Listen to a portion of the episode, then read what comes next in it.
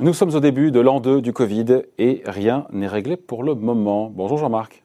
Bonjour David. Jean-Marc Vittori, éditorialiste aux échos. C'est vrai que on ne sait toujours pas au moment où on se parle, sauf si vous avez une info que je n'ai pas, comment tout ça va se terminer. Et en attendant, c'est vrai que la fatigue monte, euh, que ce soit, et vous l'écrivez très bien euh, dans votre billet d'humeur dans les échos, que ce soit à la maison, que ce soit au boulot, il y a une forme d'épuisement, épuisement psychologique, épuisement, épuisement moral aussi, les Français.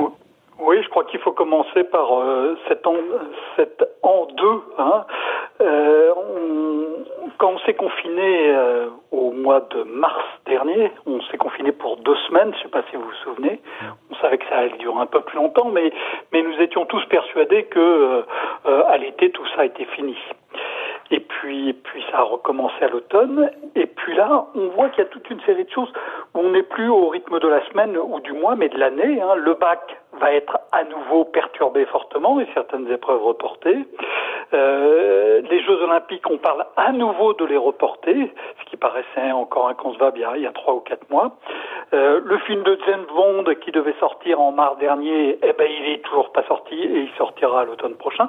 Donc on est en train de découvrir que ça va durer beaucoup, beaucoup, beaucoup plus longtemps que ce qu'on que ce qu'on croyait. Alors on a eu bien sûr l'espoir du du vaccin bah hein, qui, bah qui, qui, qui, a, qui a de, euh, dynamisé tout le monde avec aussi l'arrivée des fêtes euh, en novembre et décembre dernier. Mais euh, le paysage a à nouveau changé. Hein. C'est l'une des autres caractéristiques de cette crise, c'est que le paysage change très très vite. Euh, premièrement, ben, le vaccin, on a vu que on n'allait pas l'avoir tout de suite, que c'était compliqué de le produire, que c'était compliqué de le transporter. Et puis, on a vu l'apparition de ces variants qui euh, se diffusent plus vite. Hein, C'était le variant anglais. Euh, on se dit que ces variants, ils sont peut-être aussi plus mortels. C'est ce qu'a annoncé en tout cas le Premier ministre britannique Boris Johnson à la fin de, la semaine dernière. Et puis il y a d'autres variants qui pourraient aussi être beaucoup plus résistants aux, vaccins qu'on qu'on l'anticipait. C'est le cas du variant sud-africain, avec l'impression qu'il y a une course de vitesse qui est en train de s'engager entre la vaccination et le développement euh, de nouveaux variants du virus qui seraient eux résistants. Et, et, donc on est en train de se rendre compte que ça va durer vraiment vraiment longtemps. Après il y a comme Joe Biden qui a affirmé il y a quelques heures que tous les Américains seraient vaccinés cet été. Oui, bien sûr, mais encore une fois, s'il y a des variants qui se développent, euh, qui sont résistants à la vaccination, euh, ben, ça ne réglera pas le problème, ou il faudra d'autres vaccins, et, donc on va à nouveau se retrouver dans des situations euh extrêmement compliquées. Le temps du confinement semble approcher en France, même si le président Macron rechigne, on le voit bien, parce qu'il en mesure les conséquences à refermer le pays. On se dit que hum, ce sera différent ce coup-là, sur ce troisième confinement, et qu'il est probable qu'il soit moins bien accepté. C'est le sujet du moment. On a vu ce taux d'approbation qui était de 80% euh, pour le principe d'un confinement euh, au printemps dernier, descendu, je crois que c'était à 60 avant le deuxième, on est à 40% aujourd'hui. Hein.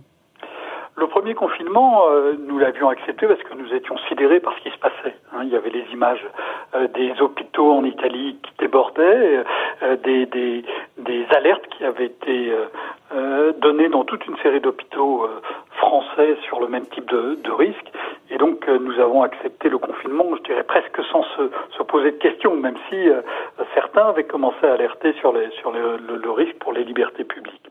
Euh, le deuxième confinement, il était d'une autre nature, hein, il était à l'automne. L'automne, c'est le moment traditionnel où les épidémies viennent. Et puis, et puis, on savait que, on espérait que ça serait fini pour Noël.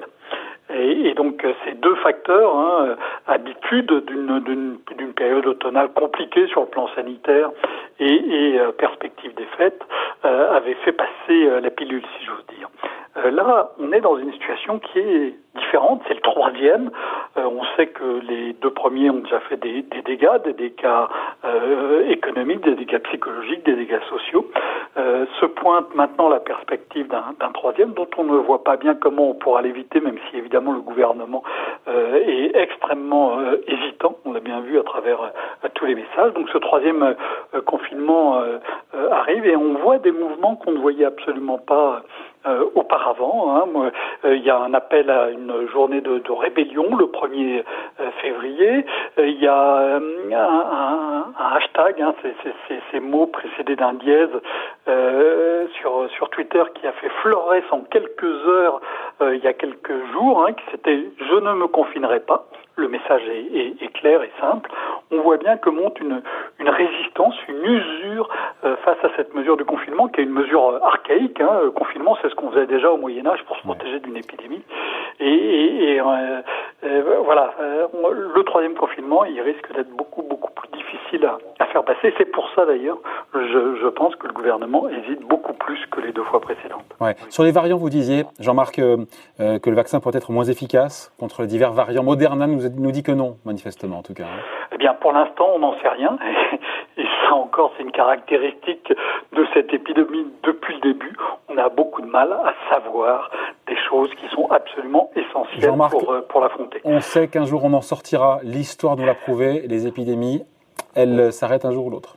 Ah oui, oui, oui, elles finissent toujours, elles finissent toujours un, un, jour ou l'autre. La question, c'est de savoir est-ce que c'est dans des, euh, des semaines, comme on l'a cru initialement, est-ce que c'est dans des mois? Ou est-ce que c'est dans des années Il y a de plus en plus de gens qui réfléchissent à des scénarios où il faudra vivre avec le virus et des vagues successives pendant, pendant, pendant encore des années. Et donc la, la fatigue s'installe, encore une fois, je reviens euh, au point de départ, à la maison, en entreprise. Comment on fait pour surmonter cette, euh, cette, euh, cette fatigue pandémique?